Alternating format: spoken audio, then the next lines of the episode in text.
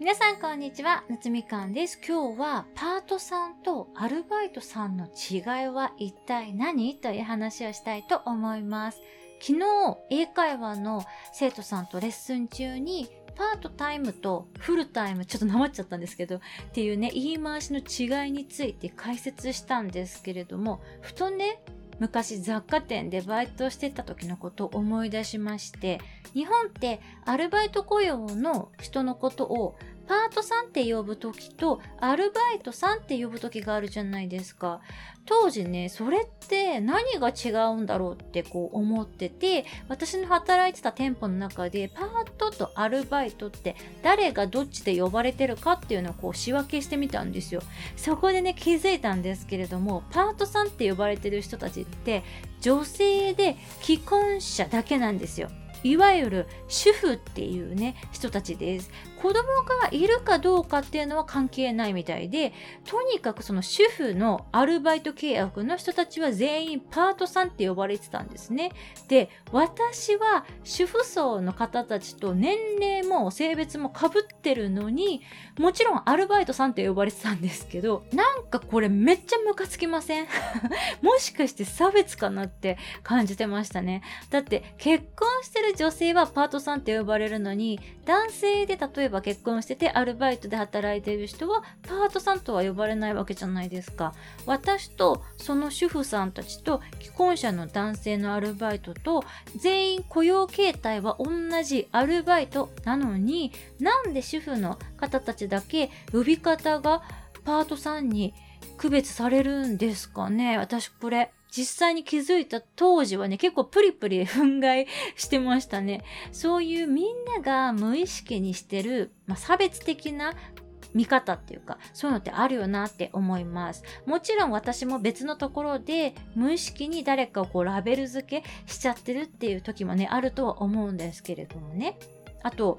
これも性差別にまあ関連する話かもしれないんですけれども男性って昼間数時間だけみたいなパートの仕事がなかなか見つからないって話も聞いたことがあります女性だったらそういう仕事をまあたくさん募集とかもねあるんですけれども男性が平日とか数時間アルバイトするってなると職場がかなり限定されるっていうのはちょっと切ないですよね。私がやってる清掃の仕事は、まあ、男女比半々くらいなんですけれども確かに雑貨店とかは女性の方が多かったですし飲食も居酒屋とかは男性もまあまあ多いですけれどもカフェとか昼間行くお店は女性の従業員の方の方が多い印象ですね。あとは、これはま脳みその仕組みの得意不得意の問題にはなっちゃうんですけれども、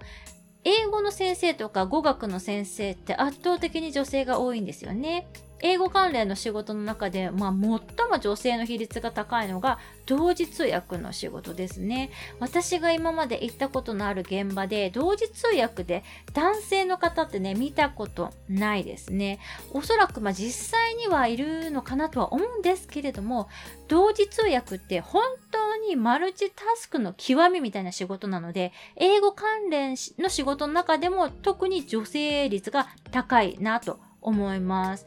でも、コーチングとかカウンセラーとか占い師さんっていうのは男性の方も結構いらっしゃいますよね。だから男性は共感力が低いとかいうのはなさそうです。私がやってる英語コーチの仕事も以前はね、女性率100%だったんですけれども、最近は男性のコーチも増えてきていい感じです。私はね、男性が多い職場も女性が多い職場も特に苦手とかないんですけれども、従業員が少なめの職場が苦手ですね。昔働いてた外資系の企業は従業員がもう1000人以上とかね、いたので、本当にいろんな人がいたんですよ。だから自分がこうちょっと変なことしても目立たないし、いろんな意味で多様性に富んだ職場だったのですごく居心地が良かったんですよね。だけど、従業員がね、私の他に今数人みたいな職場がね、一番きつかったですね。今はほとんど自宅で一人で働いているので、人間関係のストレスっていうのはあんまりないんですけれども、